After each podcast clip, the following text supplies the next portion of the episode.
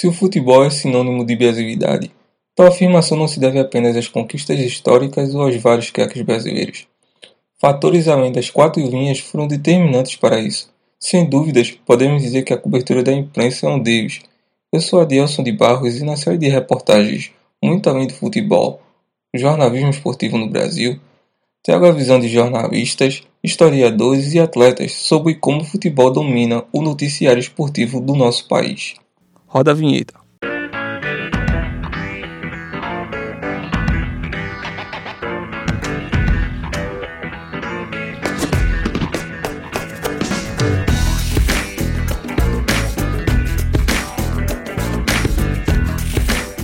Na última reportagem da série, eu mostro que na internet as modalidades menos populares têm um espaço próprio. Também apresento opiniões de atletas e torcedores sobre a relação de algumas modalidades com a imprensa. Muito se fala que a chegada da internet democratizou o acesso à informação. Na web, a variedade de conteúdo é enorme, pois, entre outras razões, os usuários conseguem produzir por conta própria. Os fãs de esportes menos populares agora podem acompanhar as informações com mais facilidade. Regis Silva é um advogado que, em 2011, decidiu externar sua paixão pelo hipismo criando um blog chamado Surto Olímpico. A origem da iniciativa é pessoal e revela a carência de variedade no jornalismo esportivo. Criei o site, né? Eu gostei muito de esportes olímpicos e tal, sempre gostei muito mesmo, fanático.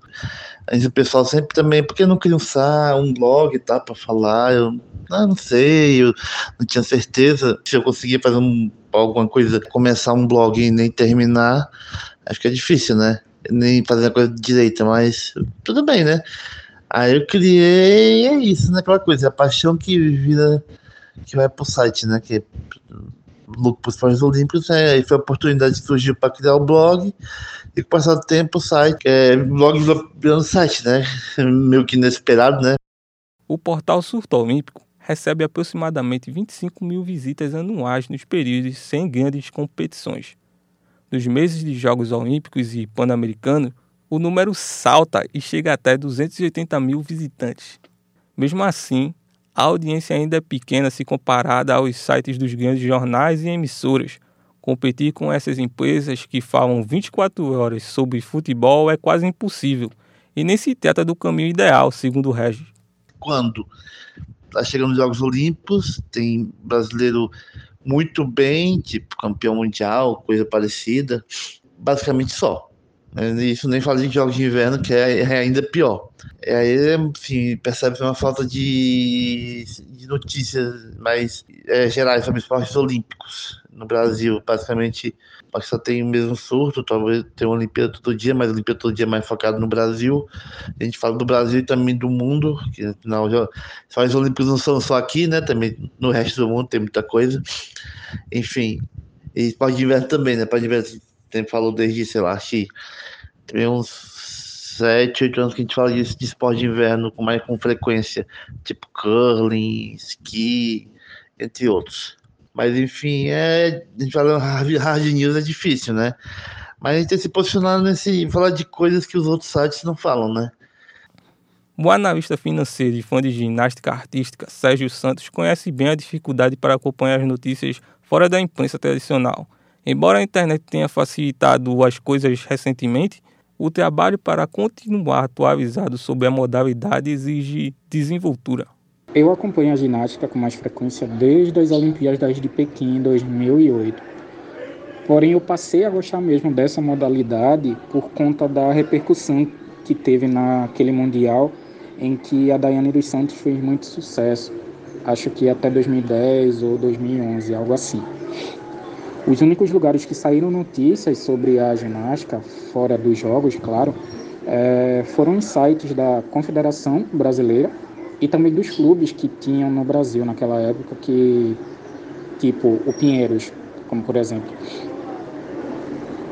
Na realidade, é, até hoje eu busco informações nesses sites, também na Federação Internacional e de torneios como o da Nádia Comanete, com as redes sociais ficou um pouco mais fácil, entender? Porque assim, eu consegui encontrar outros fãs também. Para ele, a falta de destaque de outros esportes na imprensa é consequência de uma cultura esportiva problemática do nosso país. A falta de visibilidade na mídia é só uma consequência da falta de cultura esportiva do Brasil. Não sei se tu vai concordar comigo, mas é perfeitamente natural que cada país ele tenha um esporte entre aspas queridinho por todo o mundo da sua população e aqui no Brasil não é diferente, tá? Por exemplo, o futebol. O futebol é algo que está enraizado por todo mundo. É, em cada escola ou cidade, bairro, cada lugar desses tem no mínimo um campo de futebol uma quadra para jogar futsal na escola.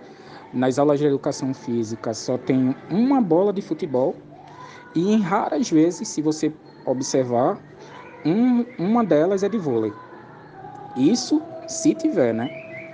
Então, para quem não consegue se dar bem jogando um desses dois jogos, futebol ou vôlei, como eu, como no meu caso, não sobra nada acaba que quem tenta sair dessa bolha enfrenta um monte de barreiras e dificuldades para conseguir se tornar um profissional e, consequentemente, chegar nos Jogos Olímpicos.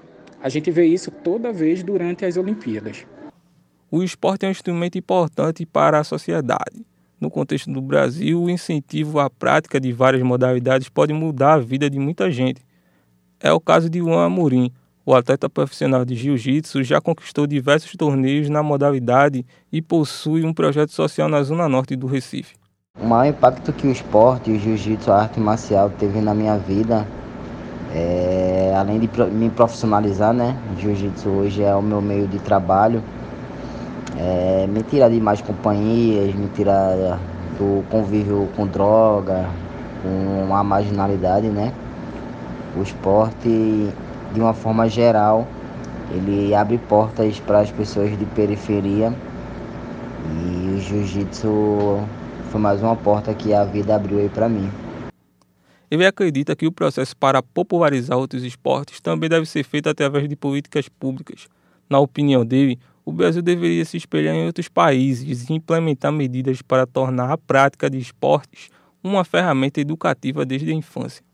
Forma com que a gente poderia, né, agregar mais ou trazer mais visibilidade para o jiu-jitsu, ou fãs, ou mais praticantes, é, entregando né, o, o trabalho até as pessoas. É, acho que em comunidade, periferia, escola, acho que escola talvez fosse até o mais de tudo, né?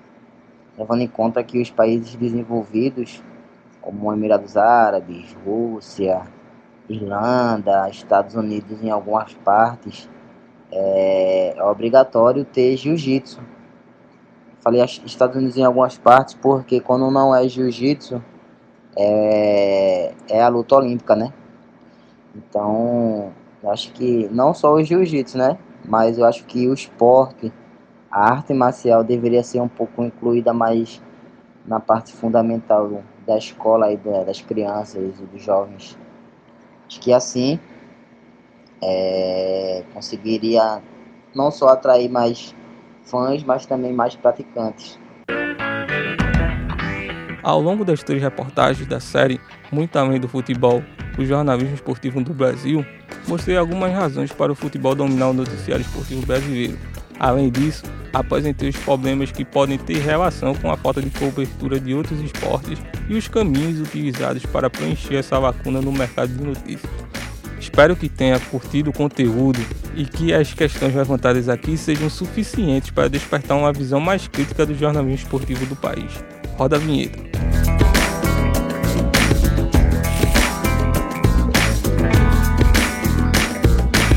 Muito além do futebol, o jornalismo esportivo no Brasil, projeto apresentado ao Centro Universitário UniFBV Wide como trabalho de conclusão do curso de jornalismo. Orientação: Professora Carolina Cavalcante. Trabalhos técnicos e efeitos sonoros: Igor Pablo. Produção, reportagem e edição: Adielson de Barros.